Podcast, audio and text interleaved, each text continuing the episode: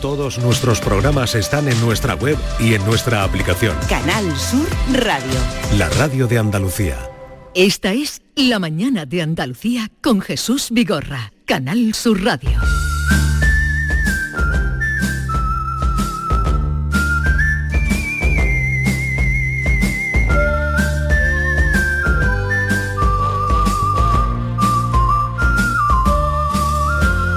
Once, cinco minutos de la mañana.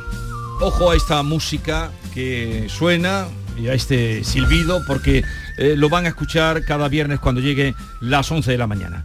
Eh, Damos la bienvenida a Norma Guasaúl. Buenos días, Norma. Hola, muy buenos días. ¿Qué tal estás? Muy bien. Eh, Vea que se vuelve, vuelve, va bien. Hola de nuevo, ¿qué tal? sale, eh, David también.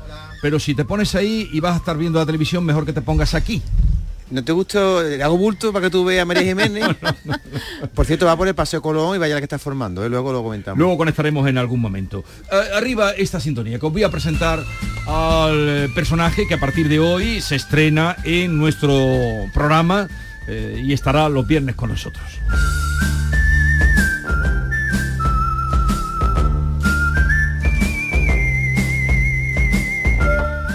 Puede que muchos oyentes, seguro, sobre todo de los seguidores en el fin de semana de Pepe la Rosa, conozcan a Vico.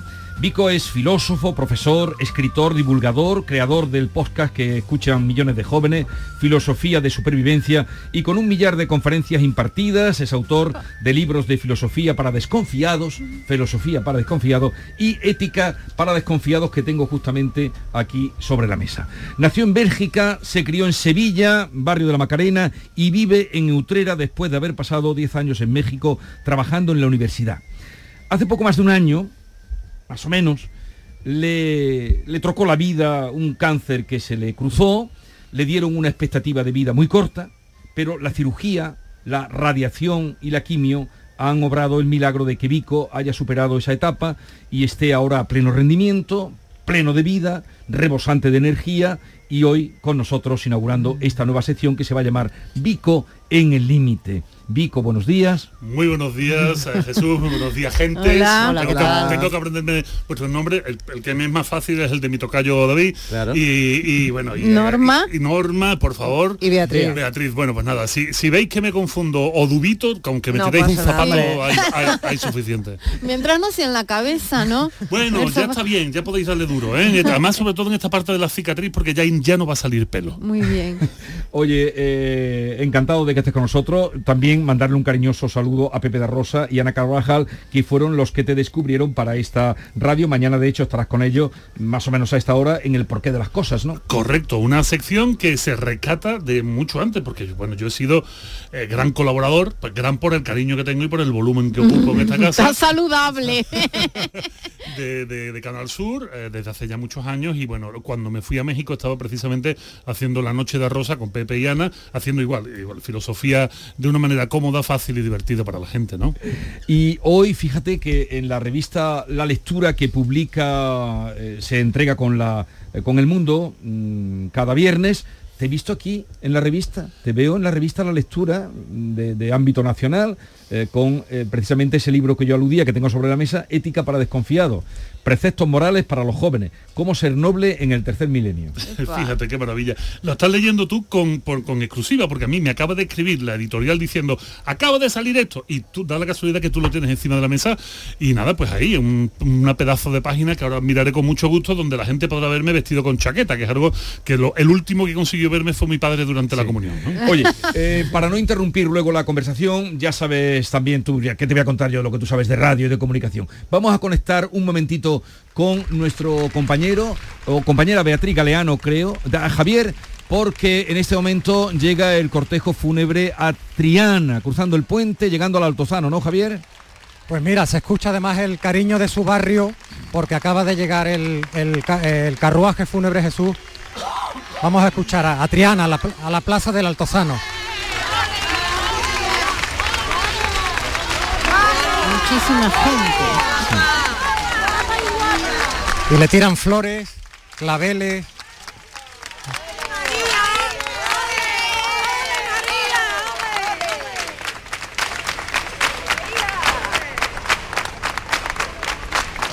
Palmas al compás. Estamos en directo desde el Altozano de Sevilla.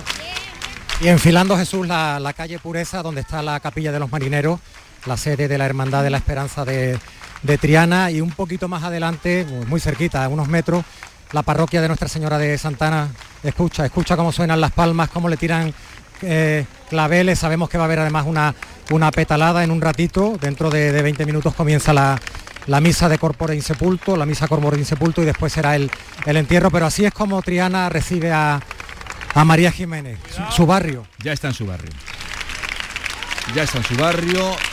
Eh, siguiendo el expreso deseo de María Jiménez para cuando ella muriera se está cumpliendo y, y así se ha hecho y así eh, se está celebrando eh, en este momento en Triana. Gracias Javier.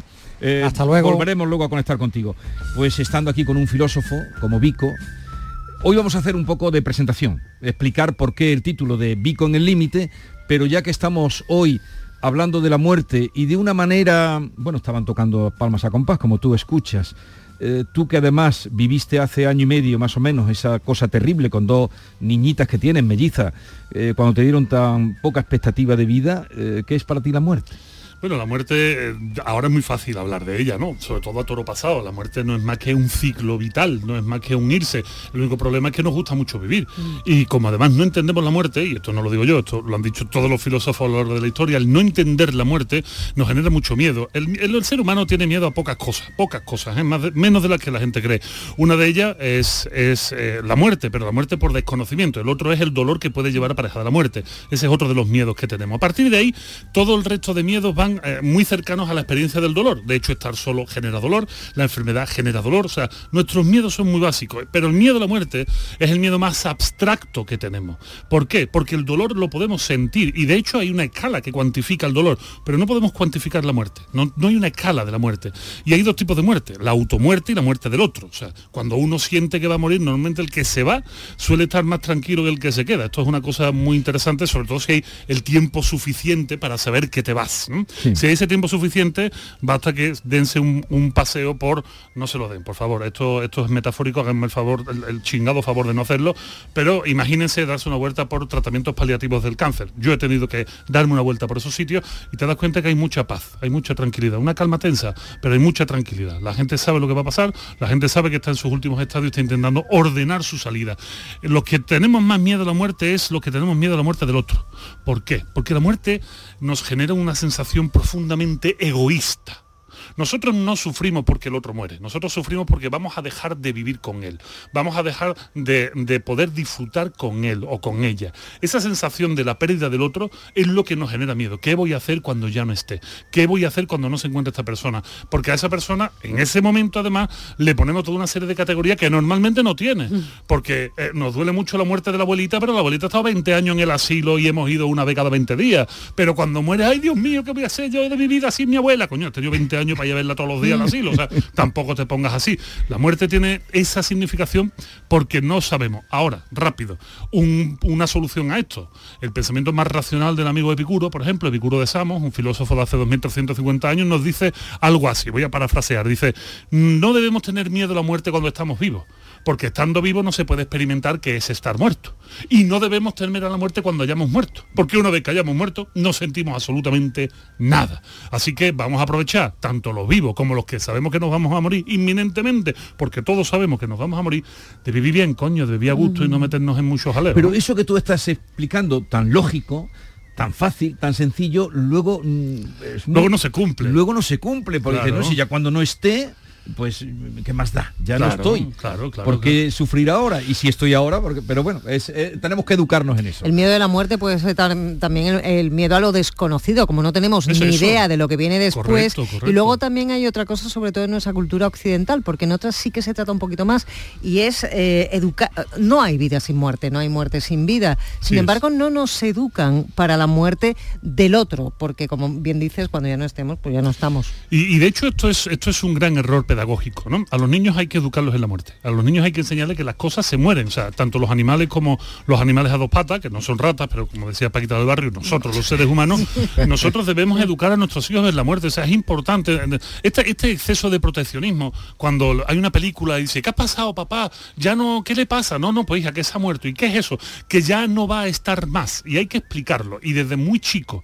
Porque si no lo explicamos desde muy chico, entonces lo que estamos dejando es un espacio, que no digo que esté mal, pero ya nos estamos acercando a los límites, que es donde, donde estamos trabajando, ya nos estamos acercando a la invención del pensamiento mágico. ¿El pensamiento mágico qué es? Pues de intentar dar una solución fantasiosa o mágica a problemas que nos cuesta mucho trabajo entender o que de plano no entendemos. Y entonces se abre esa ventana al pensamiento mágico y tratamos a los niños desde el pensamiento mágico. O sea, la aparición de personajes como, eh, yo que sé, Papá Noel, eh, el ratoncito Pérez, los Reyes Magos, todo esto es pensamiento mágico. Y eso entra, aunque la gente no se dé cuenta, en ese paquete estamos metiendo también a Superman, a Batman, estamos metiendo a la muerte, estamos metiendo muchas emociones, estamos metiendo muchas cosas, con lo que al final el niño hace un totus revoluto, una especie de cajón desastre, y después se generan estos traumas extraños, es que yo creía, es que yo pensaba, es que... No, no, hay que intentar, en la medida de lo posible, aterrizar en la realidad, siempre que ellos puedan entenderlo, claro. Como hoy queremos hacer un poco de presentación, saldrán muchas cosas de Vico, eh, me gustaría saber, mucha gente se preguntará, ¿sigues vinculado a México, a la Universidad de México? No te quieren soltar, eh, pero ¿y 10 años en México? ¿Qué, ¿Qué te has traído de allí? me he traído lo más maravilloso del mundo. Me he traído, ¿Y por qué te viniste de allí? Me, he traído a mis dos hijas y me he traído a mi mm. esposa. Mi esposa es mexicana, que ya llevamos 20 años, 20 años casados.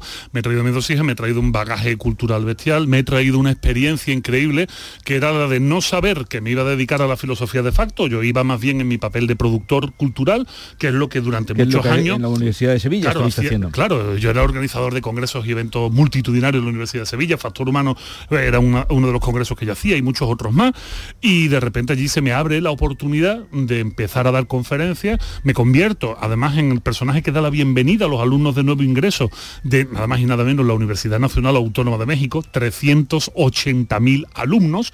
Ahí queda, ¿eh? ahí mm. queda encima de la mesa. Me invitan a ser yo quien les dé la bienvenida a la institución y a partir de ese momento pues todo se empieza a disparar. Esas conferencias se materializan en un libro que se convierte en filosofía para desconfiados, libro que a la primera atacada deciden publicar en Planeta, que también me deja, me deja loco, y, para, y lo que más loco me deja es que la primera edición fue de 12.000 ejemplares y vamos ya por la sexta. O sea, imagínate la, locura, ¿no? Y de ahí pasamos a Ética para Desconfiados, en México va también por la séptima edición, sexta o séptima edición, y bueno, pues se me cruza el cáncer, ¿no? Se me cruza esa experiencia tan cercana a la muerte, tan cercana a una realidad, actúo, y me vengo para acá, porque bueno, pues eh, lo que, de lo que tanto nos quejamos los andaluces los españoles de nuestra institución, de lo que tanto nos quejamos de qué mal va esto, qué podrido está todo, pues mire usted, no va tan mal. Si, podrán ir mal los políticos, podrán ser unos chuflos, unos mercachifles, pero la realidad es que si España se mantiene es por las instituciones. Son nuestras instituciones los que nos dan fuerza. Y podrán cambiar, venir, pero las instituciones nos sustentan. En México no pasa esto. En México las instituciones tienen los pies de barro, de tal manera que una enfermedad como la mía, que no es que fuese fácilmente curable, pero que era tratable, se convertía en un lujo. En un lujo para mí, que yo podía venir a España, que yo tenía las posibilidades de venirme. La gente que la tiene allí se muere en la, puerta del hospital. Y entonces pues me tuve que volver y resulta que da la casualidad que el oncólogo de México me dice, oye, tú no podrás volverte a España a tratarte. Digo, sí, claro. Y a Sevilla te puedes volver a Sevilla, que un mexicano no tiene por qué saber que mi acento es de Sevilla. Digo, hombre, ¿qué me dices, tío? Si yo soy de Sevilla, si yo me crío en la Macarena, y dice, ahí, ahí, al Hospital Virgen Macarena. Digo, hombre, yo, buscando la cámara oculta por todas partes, me están mandando a mi casa a salvarme. Y me dice, mira, es que el mejor médico oncológico, de dermatología oncológica, especialista en inmunoterapia, el doctor David Moreno, desde aquí un, abrazo a David Moreno, está en el Hospital Virgen Macarena de Sevilla, es el mejor del mundo y es quien te puede sacar de este agujero. Y, Emocionante. Y bueno, pues aquí estoy. Pero sobre todo, está muy bien la reflexión que haces para que no que seamos críticos, pero que no nos pasemos. que, en México lo que tú estás diciendo cuánto te costó los tratamientos que tú tuviste allí, tuviste que dar conferencias eh, hasta herido, herido. De hecho, si entran, si entran ustedes en mi Facebook, en mis redes sociales, verán que hay algunas conferencias en el mes precisamente de agosto de hace un año, en el que salgo con un gorrito dando la conferencia, pues yo tenía una cicatriz en la cabeza del tamaño de una lata de Coca-Cola, que la sigo teniendo, pero ya curada. En ese momento, al dormir en los, hoteles, pues me despertaba sangrando porque simplemente no se podía dejar de trabajar. Porque tenías que pagar claro, había que pagar la factura. Eh, ahora alguna pregunta porque ya digo, hoy es tema de presentación de Vico, eh, al que yo he oído con Pepe de la Rosa y tenía, y luego con Cremades, que has estado este año, porque también es. Hemos estado este verano, eh, sí. Este verano. Oye, eh, el título que has puesto a esta sección. eh, desde el límite, ¿por qué? límite. Pues porque me parece... Vico desde el límite, Mira, somos una tierra de límite. Esto es muy interesante. Somos andaluces y no nos damos cuenta que muchísimos de nuestros pueblos llevan, llevan como apellido frontera. Uh, muchísimo, Oh, desde Arco, Jerez, bueno, y podríamos seguir, ¿eh? Hay, hay Morón, hay un montón de fronteras. ¿Y ¿Qué son las fronteras? Los romanos a las fronteras le llamaban límites. Límites es el plural de limes, de frontera. Limes es la palabra romana, la palabra latina para determinar la frontera. Sin embargo, y aquí me, me voy a subir, los filósofos somos muy de subirnos en los hombros de gigantes, ¿no? Ah, Eh, eso, eso lo decía Aristóteles. Eso lo han dicho un montón de gente y no saben quién es. Piensan Vi que lejos porque me subí en el, hombro de el gigante. nombre de gigante, eso lo, hizo- lo dijo Francis Bacon.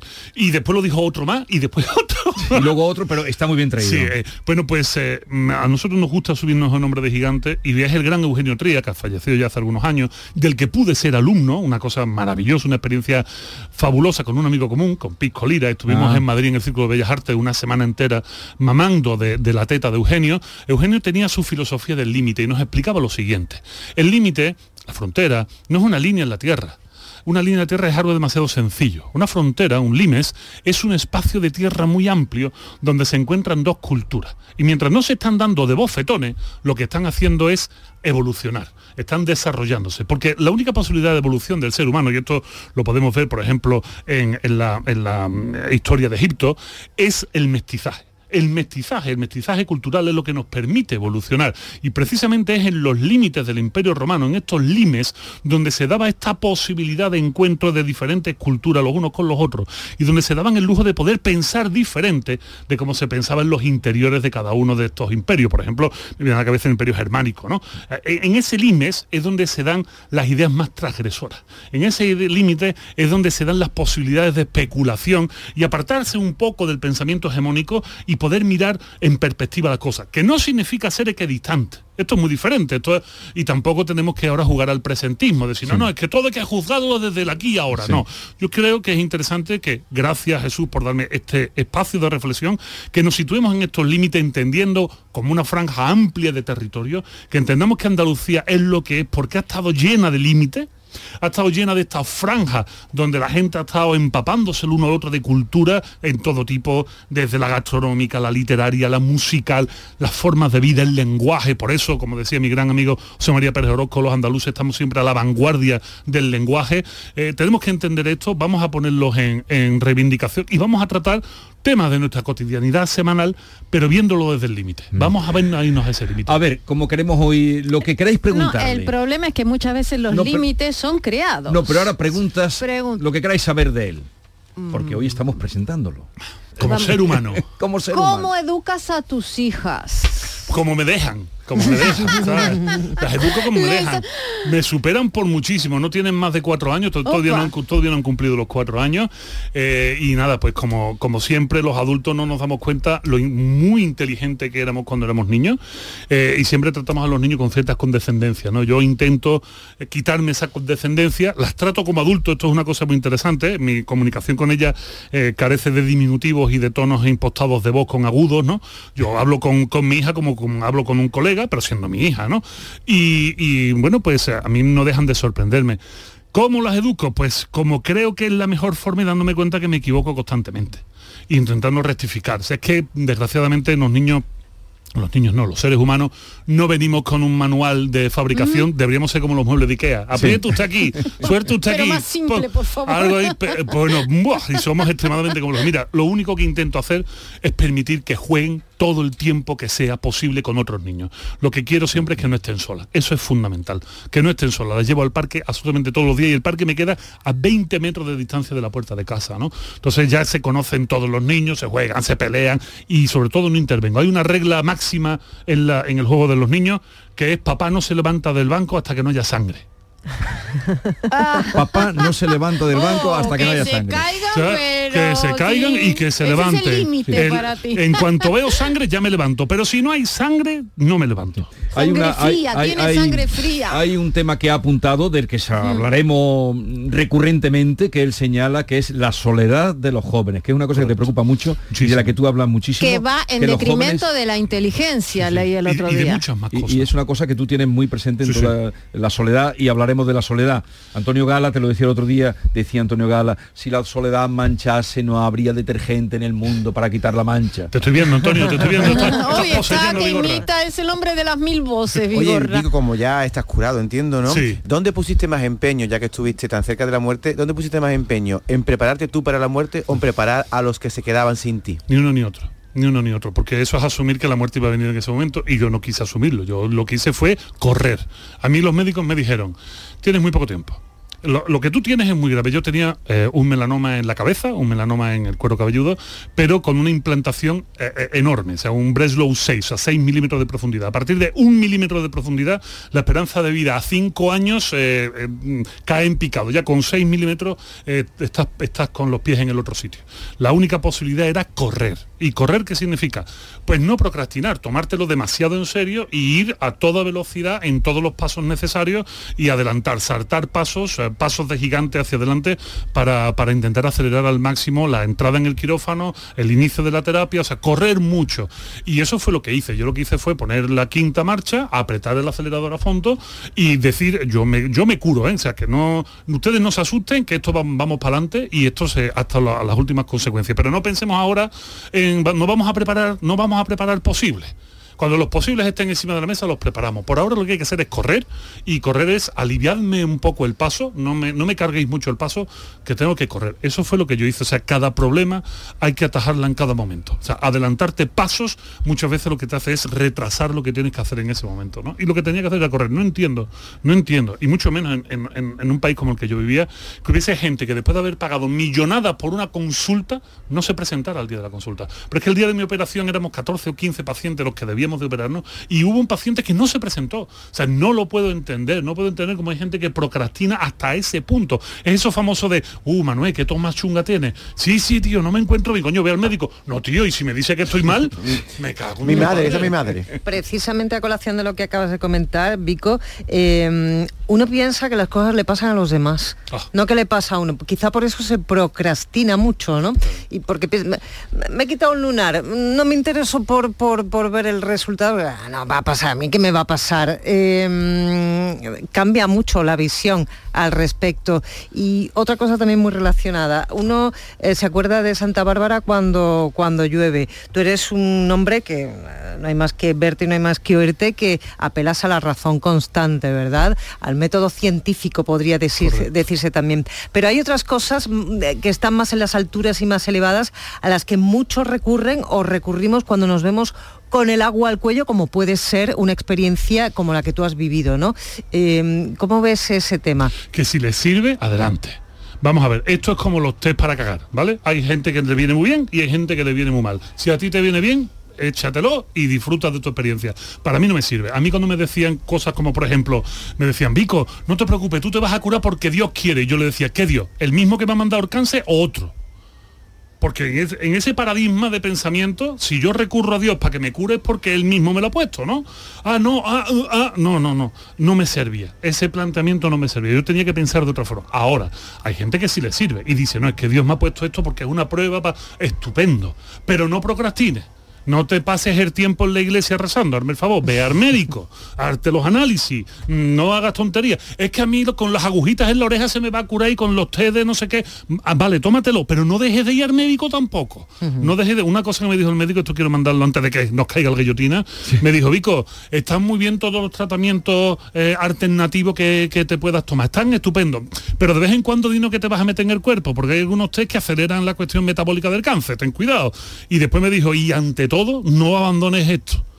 No abandones esto, porque si te vas a salvar ya podrás después decir que ha sido por el té, por las agujas o por Santa Rita. Pero si no, te, si no sigues este camino, lo más seguro es que tengas que hablar con Santa Rita y pedirle cuenta de por qué no te ha salvado. Eh, para quienes quieren seguir a Vico, eh, su Twitter es arroba gran Vico. Ahí pueden dejarle también sugerencias. Ahí pueden decirle, oye Vico, cuando vengas con Vigorra tal y cual, eh, arroba gran Vico.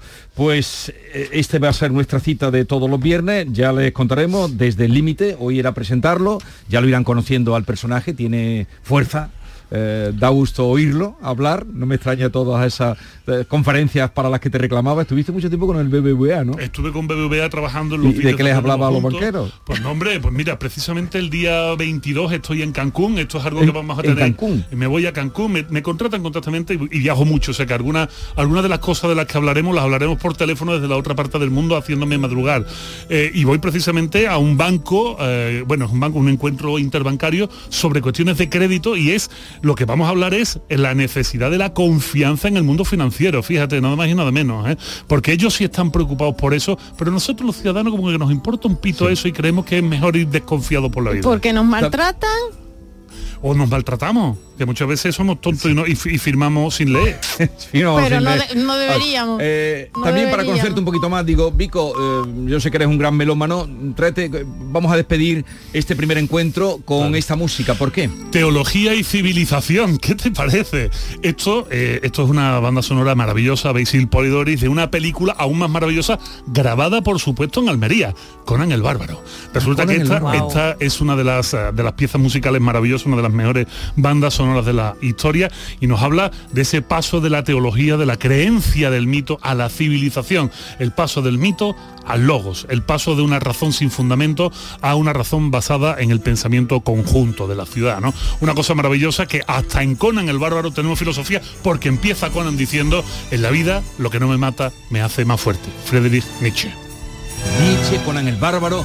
Eh, ¿Qué os ha parecido? Magnifique. Eh, eh, ¿Os gusta? Sí. A mí me deja un pozo de preguntas para el próximo día. Ya el próximo día, porque hoy vamos a, ir a presentarlo y el próximo viernes aquí nos encontramos. Eh, recuerdo que con Pepe da Rosa, que no se me ponga celoso, eh, estará mañana, eh, será otro asunto allí por el porqué de las cosas. El porqué de las cosas con Pepe da Rosa. Oye, mm, lo dicho, estamos encantados de, oírte, de compartir contigo los viernes, terminar la semana contigo, Vico. Muchísimas gracias, hombre. Gracias por la oportunidad y espero aburrir poco. Y sobre todo. y, sobre todo si conseguimos que alguien se me medio enfade, entonces lo habré conseguido. Adiós, Vico, arroba gran Vico.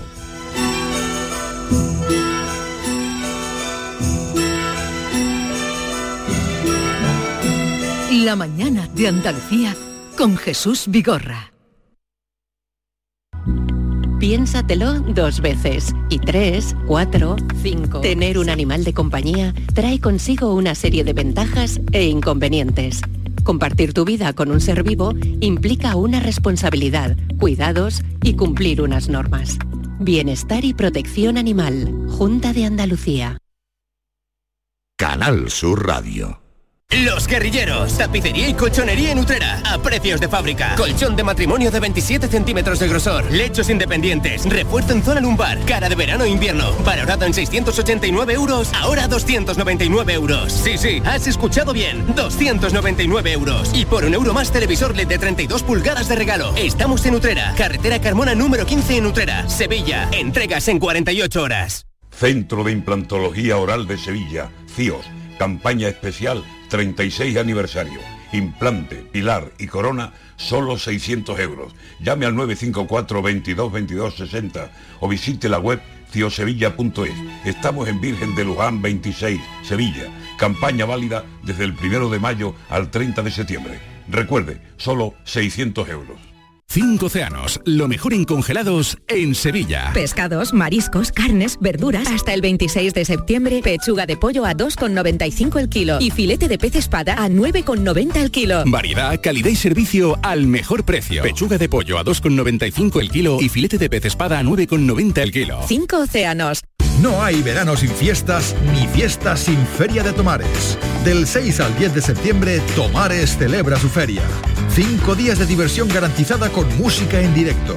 La Guardia, Magic Queen, Atlánticos, Serva Lavari y muchos más. Concursos, casetas abiertas a todos y de nuevo una feria libre de ruido en las atracciones infantiles desde las 10 de la noche.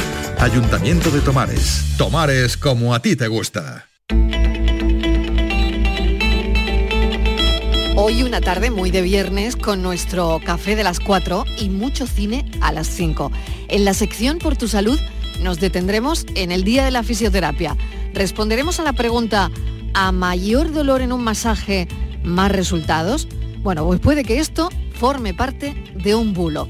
No se pierdan la respuesta de nuestros expertos. La tarde de Canal Sur Radio con Mariló Maldonado. De lunes a viernes desde las 4 de la tarde. Canal Sur Radio, la radio de Andalucía. En el programa del Yuyu siempre nos gusta mirar el lado bueno de la vida, por muy surrealista que sea, a la hora que sea, incluso a las 3 de la tarde. Sí. Tenemos nuevo horario, pero con el formato de siempre, el mismo ambiente, las mejores fricadas y la alegría y la sonrisa más sinceras. Con el gran José Guerrero Yuyu, un tipo genuinamente original. Pues eso, que te espero de lunes a viernes a las 3 de la tarde. El programa del Yuyu. A las 3 de la tarde. Canal Sur Radio, la radio de Andalucía. La mañana de Andalucía con Jesús Vigorra.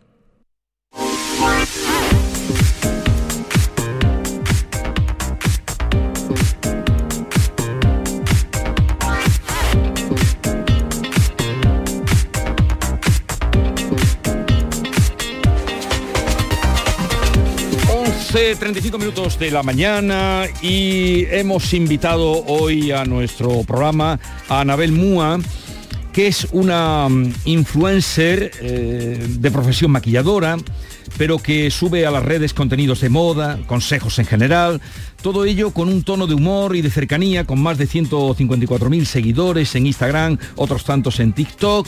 Anabel Múa, buenos días. Buenos días. Acércate un poquito más, por favor, ¿qué tal estás? Pues muy bien, la verdad. Vamos, que yo te diga que te acerques al micrófono con lo que tú haces cada día. bueno, pero no es un micro, es un móvil, es diferente.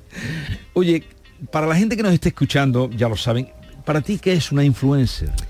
Pues una influencia, que hoy en día es un término bastante abierto porque hoy en día podríamos decir que como las redes sociales están, o sea, todo el mundo tiene una cuenta de Instagram, entonces hoy en día un influencer puede ser de muchos tipos. Hay influencia, hay gente que influencia en su público, ya podría ser en, en el ámbito del maquillaje, hay fooding que son gente del tema de comida, gente que se dedican a los viajes, gente que se dedican al cotilleo, es que hay mil millones de tipos de influencia. ¿Y a ti qué te ha llevado a ser influencer? Porque tú eras maquilladora de profesión. Sí, pues el azar, la verdad. ¿Cómo fue?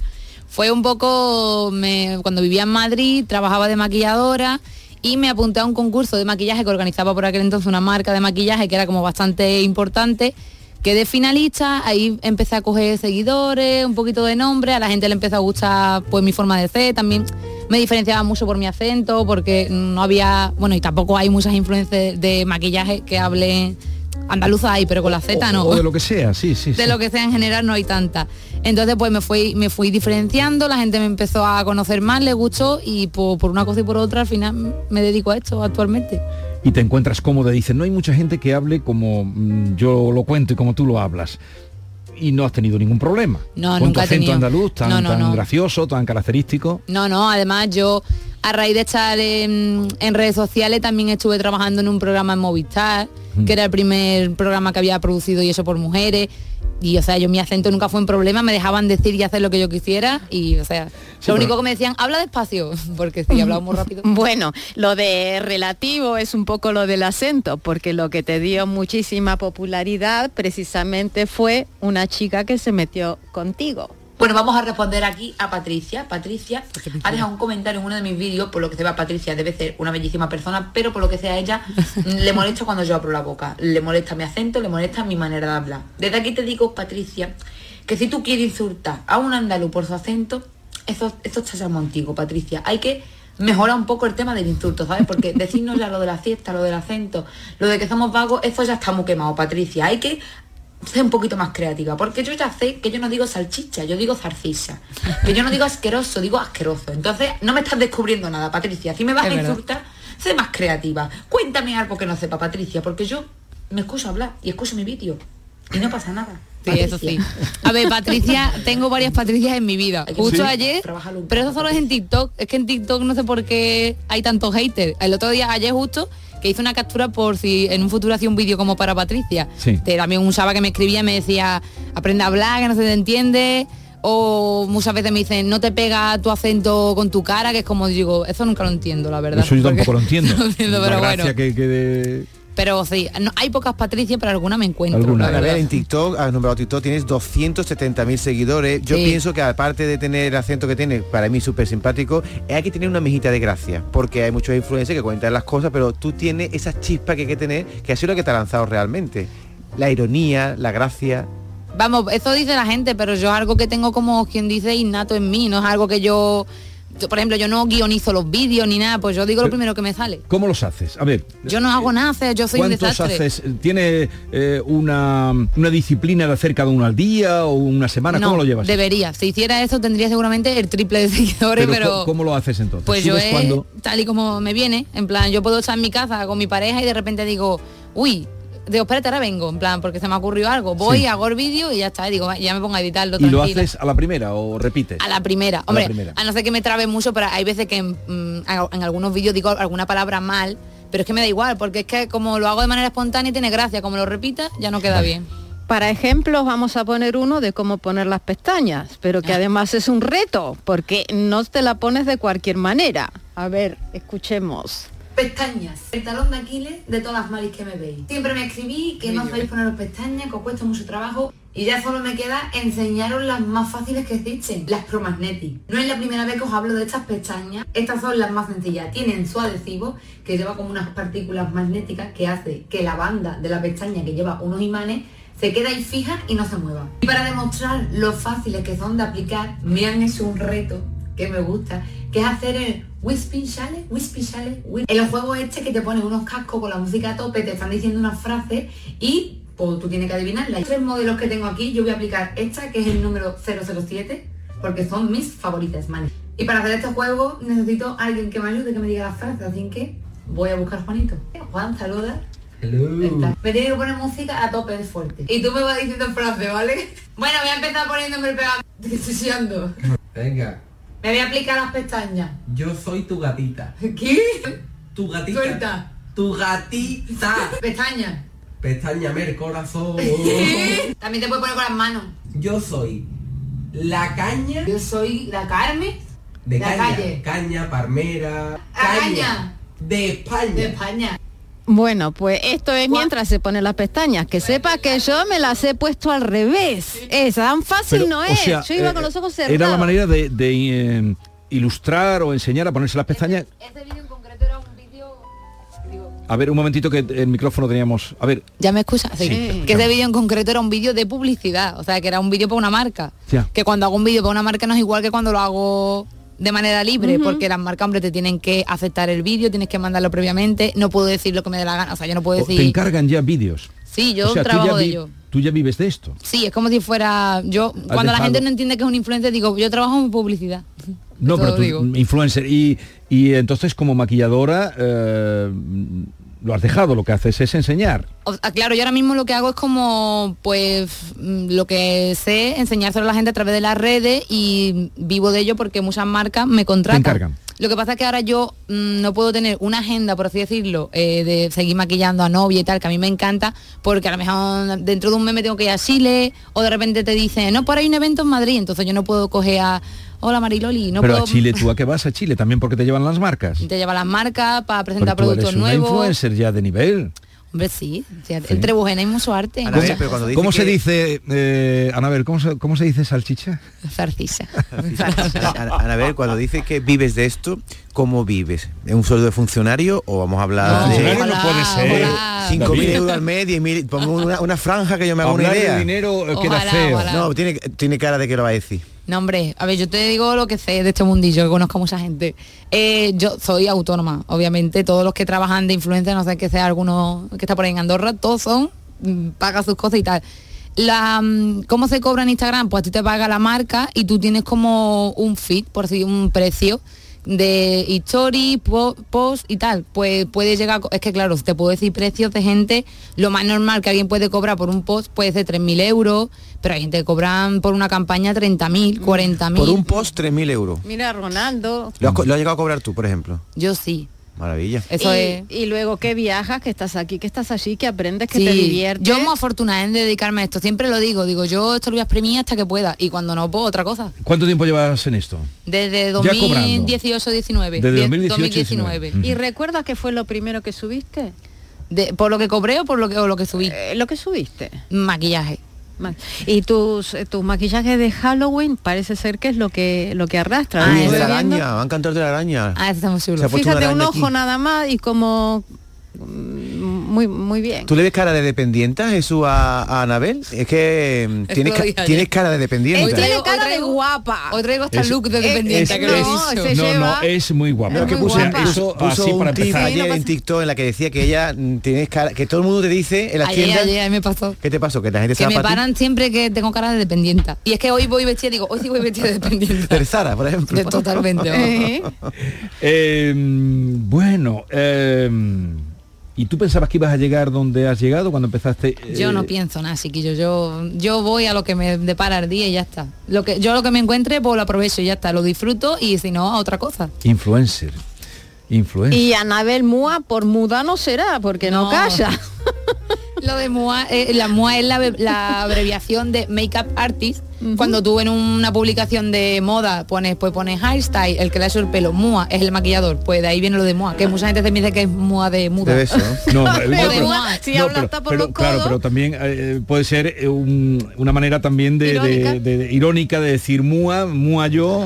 Sí, Oye, espérate que está aquí tu novio que le quiere hacer una pregunta. Eh, dice, Oye. dice ella, ¿cómo te llamas? Perdona. Juan. Dice ella que no, no se, sale nunca. que no se obsesiona con los tips. Dime tú si está en casa y está pensando que tengo que grabar un vídeo, que me Va por temporada, va por temporada. Eh, pero sí es verdad que es lo que ella ha dicho, es algo que le nace espontáneo. Y hay un momento, como ella ha comentado, en que estamos en casa haciendo algo rutinario, lo que sea, viendo una película de miedo, que ella es súper fan, y le viene la inspiración y desaparece una hora, hora y media y aparece con un vídeo de miles de visitas. O aparezco maquillada de avatar, que ha pasado también.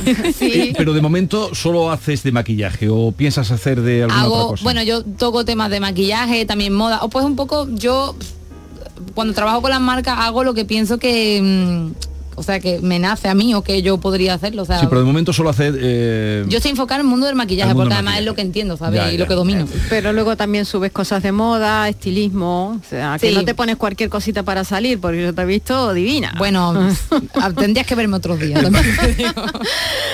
Le has preparado un cuestionario a Anabel Mua. Vamos a someterla a un cuestionario. Te voy a someter a un breve cuestionario, un cuestionario express para conocerte un poquito más y además nos des consejos para no meter la pata, ir Vale, divina vale. siempre de la muerte. Empezábamos, empezamos. Si tuviéramos que salir pitando de casa, pero pitando, pitando, pitando, y solo pudiéramos elegir entre la marca de pestañas, el rubor y el pintalabios, ¿qué hacemos? ¿Pestañas, rubor o labios? ¿Qué nos pintamos? Uf, depende de la persona, ¿eh? Yo para mí te diría que yo labio, pero lo que creo que lo que da mejor es la máscara de pestaña. Aunque lo más efectivo es una gafa de sol. no te maquillas. ¿Cuál es el error más común que cometemos al maquillarnos? Eh, no elegir el tono de la base bien, que la gente lleva, como yo digo, la doble nacionalidad. La cara, ¿Qué es la doble nacionalidad? pues la cara es de Cuba y el cuerpo es de... Para una primera cita con un hombre, ponte en situación aunque tu chica esté delante. Mm, ¿con ¿qué, qué ponemos? ¿Artillería pesada, perfil bajo? ¿Cómo debemos ir?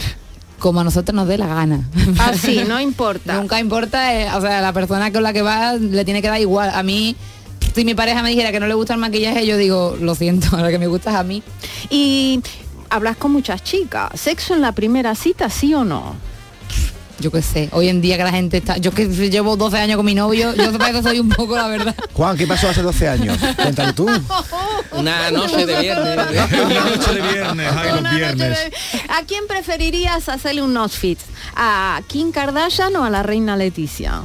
A la Kim Kardashian, hombre. Pero explica a los oyentes lo que es un outfit, porque mucha gente... hombre, un estilismo, Claro. un ponerla para salir.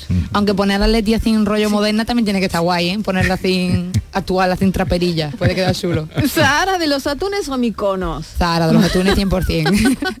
Uno de- Además estuve en Sí, Micono y lo dije. Por eso te lo digo, por eso no. te lo digo. Y para terminar, ¿qué te dio más alegría? ¿Pasar de los 100.000 followers o sacarte el carnet de conducir? Es sacarme el carnet de conducir. ¿Te costó mucho o qué? No me, bueno, me costó eh, decir que me lo voy a sacar. Me apunté con 18 años y hasta los 30 no he ido a sacármelo. Pero tú tienes 30 años ya. 30 tengo. No los aparentas. Ah, gracias. Para nada. ¿Y piensas vivir, Para siem- nada. piensas vivir siempre como influencer o te estás preparando para otra cosa que pueda venir? No, no, yo lo de influencer es un método y un camino a lo que yo realmente quiero dedicarme, que es al maquillaje y a mí siempre me ha gustado lo de montar una academia, dar masterclass, porque aparte de que tengo mucha parla es algo que me encanta. Y lo de eh, el tema de Instagram pues me daba como la vía y la facilidad de que la gente me conociera y tal. Tiene mucha parla. No, y tiene, muy mucha bueno, y gracia. tiene muy bueno, muy buenos maquillajes. Oye, ¿cómo- que después no hay que quitarte mérito. ¿Cómo se dice? Salchicha. Lo de salchicha es que está Ahí buenísimo. tengo una palabra mejor. Dime ¿eh? otra, dime otra. La- yo en Madrid, cuando vivía allí con mis compañeras en la tienda, siempre decía que la palabra que más me costaba decir con la S oh, era servicios sociales. y todo el mundo se reía porque digo, no puedo decirlo normal. Pero ¿cómo lo dices tú, normal? Servicios sociales. Es que hay cuatro pero con zetas la, ahí. con la S no puedo Pero, decirlo. pero es que es la, también la virtud de haber llevado su acento con toda la gracia que tiene y, y que se le entiende perfectamente a, a expresarse así, en Total, libertad. hombre, claro expresarse en libertad. ¿Y tus padres qué te dicen?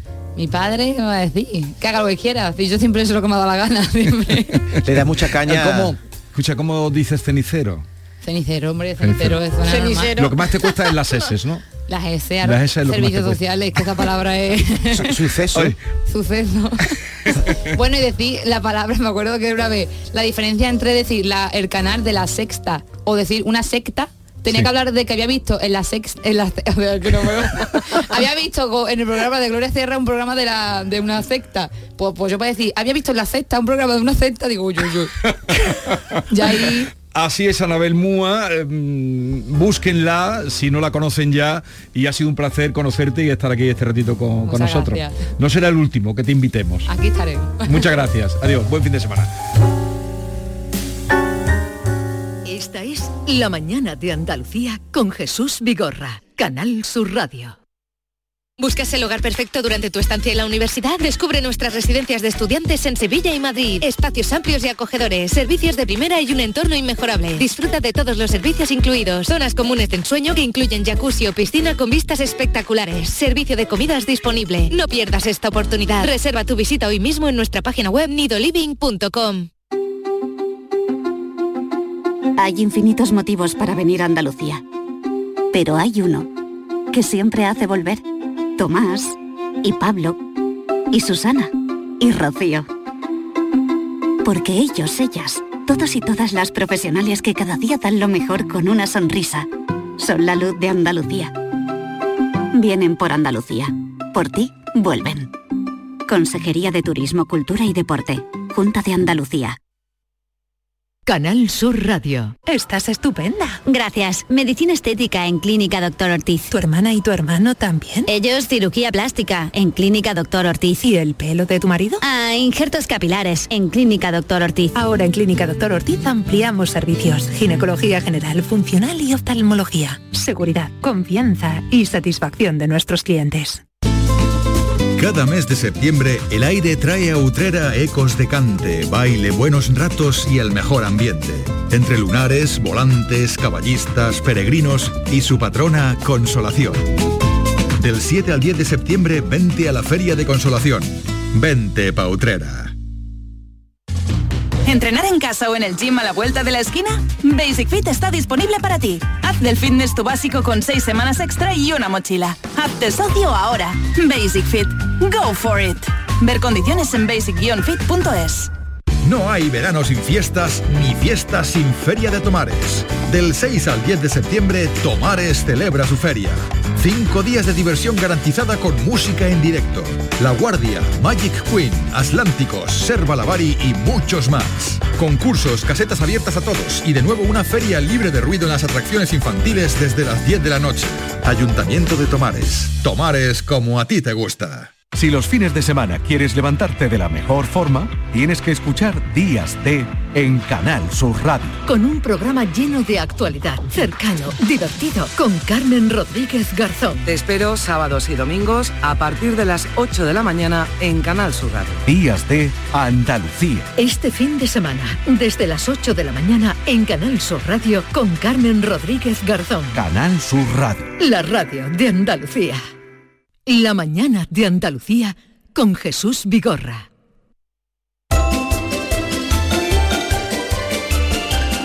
Viernes, eh, nos quedan siete minutitos de lo que ha sido la primera semana de la nueva temporada. Eh, vamos a recordar en momentos lo que ha sido esta primera semana. Vea, a ver. miedo me bueno, bueno, mire, a- eh, arrancamos con los dineros que nos tienen muy preocupados y preguntándonos y cuestionándonos por el eh, precio del aceite. Y estuvimos eh, en el programa con el ministro de Agricultura, con Luis Plana. Y claro, como había llovido, había llovido el domingo, pues nuestro director Jesús Vigorra dio por hecho que con las gotillas que habían caído y automáticamente el litro de aceite bajaba, pero el ministro dijo que nanay de la China. Sí, le decía esto porque usted dijo hace unos días que en cuanto que empezara a llover bajarían los precios.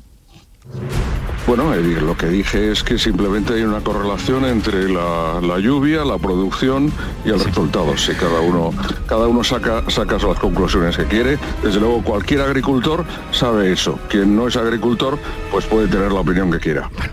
Capotazo de plana, ¿eh? Bueno, Capotazo. Sí, pero Eh, te puedo enseñar que él dijo que eh, Sí, basta sí, que lo bajara. dijo, lo Ahí dijo que yo también lo busqué. Así es. Tuvimos a Diego Amador también con nosotros, eh, que está triunfando de lo lindo, no solamente en nuestro país, sino también fuera eh, en su gira en Nueva York, que, que- que cualquier artista estaría súper contento, él lo estaba, eh, de triunfar. Pero la nostalgia de la tierra y sobre todo del estómago, mira lo que nos contaba. Eh, estuve los, digamos, número uno en, en Billboard. Sí. Em, fue muy, muy bien, ¿no? Un trabajo que hicimos con, con Oscar de León. eh, ¿Verdad? Es un nombre eh, importante. compartiendo, Alejandro Sanz, eh, bueno, mucha, mucha gente, ¿no? Muchos compañeros que. Y bueno, me, me vine para acá, di- digamos, ya porque está, ya, ya tenía ganas un poco de, de comer un poquito de, de puchero de aquí. Se vino, con se vino porque tenía ganas de puchero. Y esta voz evidentemente la conocemos todos. El público tampoco es inocente. No. El público critica mucho, pero es como se diría, eh, dirían en un juicio, el colaborador necesario. Se nos fue María Teresa Campos, eh, qué tristeza la estuvimos recordando en el programa, estuvimos hablando con muchos allegados, con muchos amigos y también compañeros, como es el caso de Paco Lobatón, de Rosa Villacastín o Luis del Olmo. Creo que sobre todo era una persona muy trabajadora. Me recuerda un poco los versos de, de Blas de Otero, ¿no? Soy un obrero que trabaja con otros a España en sus aceros. Ella lo trabajaba en las ondas, eh, tanto en la radio como en la televisión. era tan generosa en, mostrarte qué es lo que tenías que hacer. Yo no miraba cámara, ¿sabes? Nunca miraba cámara. Tienes la cámara porque la gente te está viendo desde su casa y están sentados viéndote. Uy, lo que me pensa, Teresa, eso. Eh, si te dan un beso por la calle, tienes que darlo. Tú devuélveles el beso. Si te escriben una carta, que cada vez que hablaba María Teresa o hacía algo en la televisión o en la radio o en la prensa, es que María Teresa ha sido la mujer que más completa profesionalmente y que yo he conocido.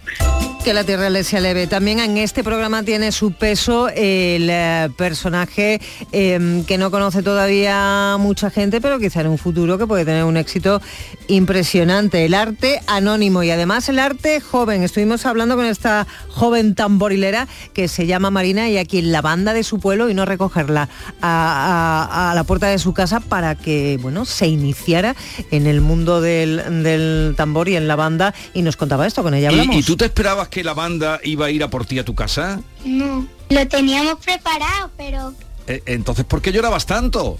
porque me emocioné. Te emocionaste. Pues cómo no se va a emocionar. Y estuvimos también interesándonos por la sexualidad de nuestros oyentes.